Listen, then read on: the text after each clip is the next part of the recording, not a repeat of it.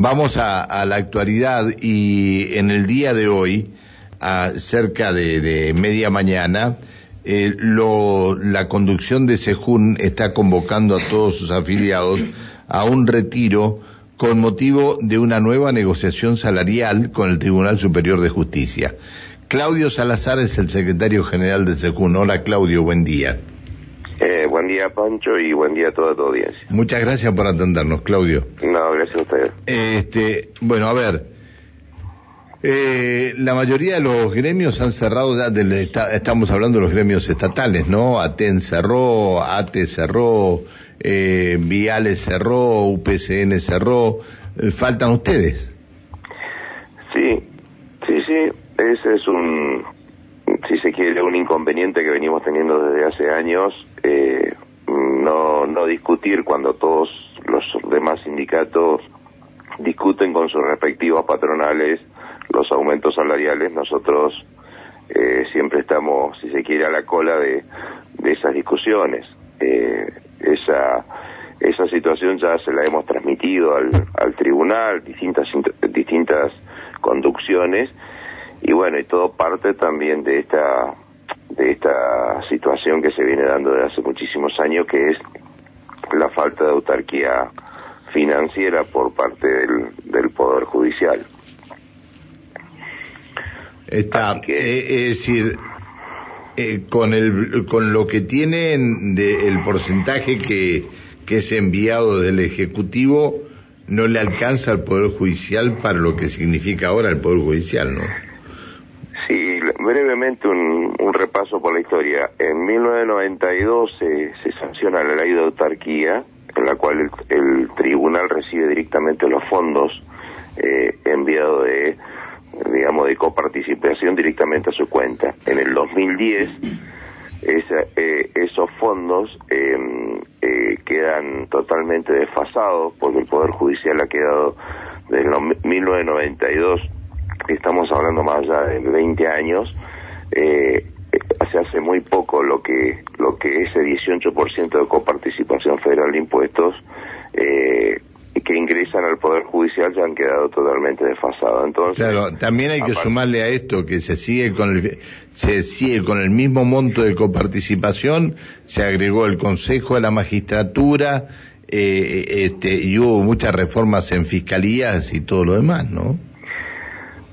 Sí, si bien el Consejo de la Magistratura tiene su, su, sus fondos propios, el, eh, lo que vos decís es cierto, digamos, que ha crecido exponencialmente el Poder Judicial en toda la provincia, la planta de personal ha crecido y no te olvides que también el 90% de, esos, de ese presupuesto se destina en salarios. Entonces, eh, no ha tenido, digamos, ninguna modificación, pero a partir del 2010 ya eh, el Poder Ejecutivo eh, empieza a auxiliar económicamente a través de eh, contribuciones no figurativas, lo que se denomina, que es con la ayuda permanente de fondos al Poder Judicial. Entonces esa situación ha, hecho que, que cada discusión salarial es la necesidad urgente de que el tribunal garantice los fondos por parte del Poder Ejecutivo. Bien, ¿qué están exigiendo o qué están reclamando ustedes? Este, ¿a qué, ¿De qué porcentaje estamos hablando, Claudio? Sí, nosotros hemos definido por asamblea que eh, el recuperar salarios en un proceso inflacionario durante el año eh, superior al 50%, que es la proyección que se está hablando eh, a nivel nacional y tal cual vienen cerrando el resto de los sindicatos. Eh, nosotros exigimos eh, que el ingreso mínimo al, al Poder Judicial, que el sueldo inicial de un trabajador trabajadora esté ubicado en 130 mil pesos. ¿Y por qué decimos 130 mil pesos? En, noviembre del año pasado nosotros tomamos en cuenta un informe eh, muy detallado que hizo el Centro de Empleados de Comercio, donde estableció que una canasta familiar eh, total acá en Neuquén y para estar por los niveles de pobreza eh, lo ubicaba en 128 mil pesos. Hicieron un relevamiento muy interesante que salió en, el diario, fue difundido por distintos medios y entendemos que es un número, si se quiere, objetivo para eh, permitir que un trabajador o trabajadora no esté por debajo de los niveles de pobreza ese sueldo ubicado dentro del Poder Judicial. Estamos hablando de una familia tipo, ¿no? Matrimonio con dos hijos. Eh, exactamente. incluido, incluido el alquiler de la vivienda. Sí, en ese relevamiento hicieron todo un relevamiento eh, solamente de precios. Eh, y, y, bueno, vos también has tocado una situación bastante sensible que la mayoría de los trabajadores y trabajadoras, no, solo, no solamente del Poder Judicial, sino en general, eh, tienen que solventar los gastos de alquiler y todo lo que ello implica. Renovar alquileres, renovar eh, todo lo todo lo que ello todo lo que ello acarrea. Entonces, para nosotros entender que, que objetivamente y en la provincia de Neuquén también, que está considerada una de las provincias más caras dentro del contexto nacional, eh, no estamos pidiendo no estamos pidiendo una barbaridad, sino objetivamente mantener el poder adquisitivo del salario y obviamente dar un oxígeno a los que menos cobran dentro del Poder Judicial. Eh, bueno, ¿te imaginas eh, docentes y auxiliares de servicio en que, eh, cómo, cómo, está, cómo llegan a estar, ¿no? Eh, si, si se tiene en cuenta esta, eh, este, este estudio que hizo el Centro de Empleado de Comercio. Ahora, ustedes ahí dentro de, del Poder Judicial también tienen algunos integrantes de otra ONG que también lleva adelante este tipo de estudios y le dio menos el valor de la canasta alimentaria, ¿no?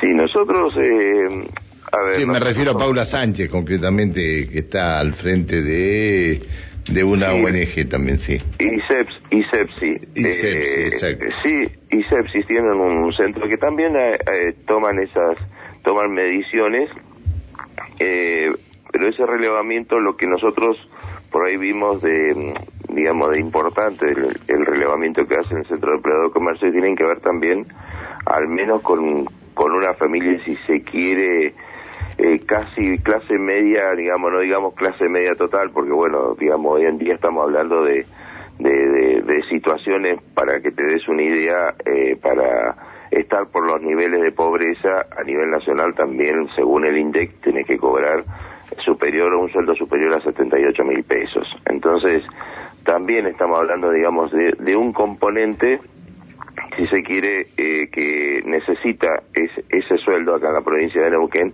y que tiene que ver con, con las distintas realidades de los trabajadores y trabajadoras. Y también lo otro que estamos pidiendo, Pancho, es un retroactivo al mes de enero, eh, eh digamos, para, para también eh, tener un, una recomposición y recuperar eh, niveles salariales enero, febrero, marzo que ya que ya está transitando también un reconocimiento de un retroactivo eh, a partir de enero que para nosotros es importante.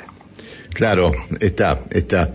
Eh, ahora, hay una, eh, ustedes están convocando a un retiro cuando en realidad tiene una reunión con las autoridades del Tribunal Superior de Justicia. ¿Por, qué, ¿por qué el retiro? Nosotros estamos, eh, veníamos de, de, saliendo de un conflicto donde exigíamos la, eh, la, la, la, urgente apertura de la mesa de negociación salarial. El día viernes tuvimos una primera reunión y pasamos a un cuarto intermedio donde no hubo eh, propuesta por parte del tribunal y en el día de hoy eh, tenemos un retiro a partir de las 10 para acompañar a esa mesa de negociación exigiendo eh, formalmente una, una primera propuesta por parte del tribunal para ser analizada posteriormente en las asambleas. Está bien. Eh, Claudio, eh, ¿cuánto hace que asumiste como secretario general del SEJUN? Y el 25 de, de, febrero, eh, estamos al frente del, sindicato nuevamente. ¿Cuánto hace que no estabas, que no estabas en, eh, integrando la, la cúpula del sindicato? Y del 2018, eh, los mandatos son de cuatro, años nosotros estuvimos en la anterior conducción 2014, febrero 2014, febrero 2018. Eh, 2018 asume eh, el compañero Cherbabás y, ahora, bueno, nosotros eh, asumimos nuevamente febrero 2022 a febrero 2026. Bien, bien, bien. Bueno, eh, sí, Alejandra. Sí, eh, muy buenos días, Claudio, un placer. Alejandra Pereira comparte la mesa de trabajo, Claudio. Ah, buenos días, Alejandra. Eh, Claudio, eh, si las negociaciones, que es lo que uno a veces eh, quiere, ¿no? Que prosperen y demás, no llega a ser así, ¿qué medidas tienen previstas para lo que se viene?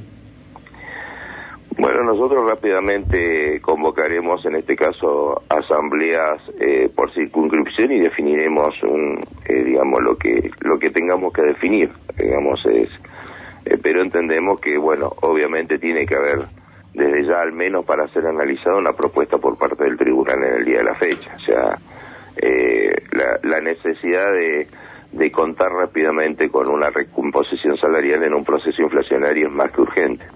Está bien. Bueno, Claudio, eh, muchas gracias por atendernos. Mucha suerte en estos cuatro años que te quedan en la conducción de, de Sejún. Gracias, ¿eh?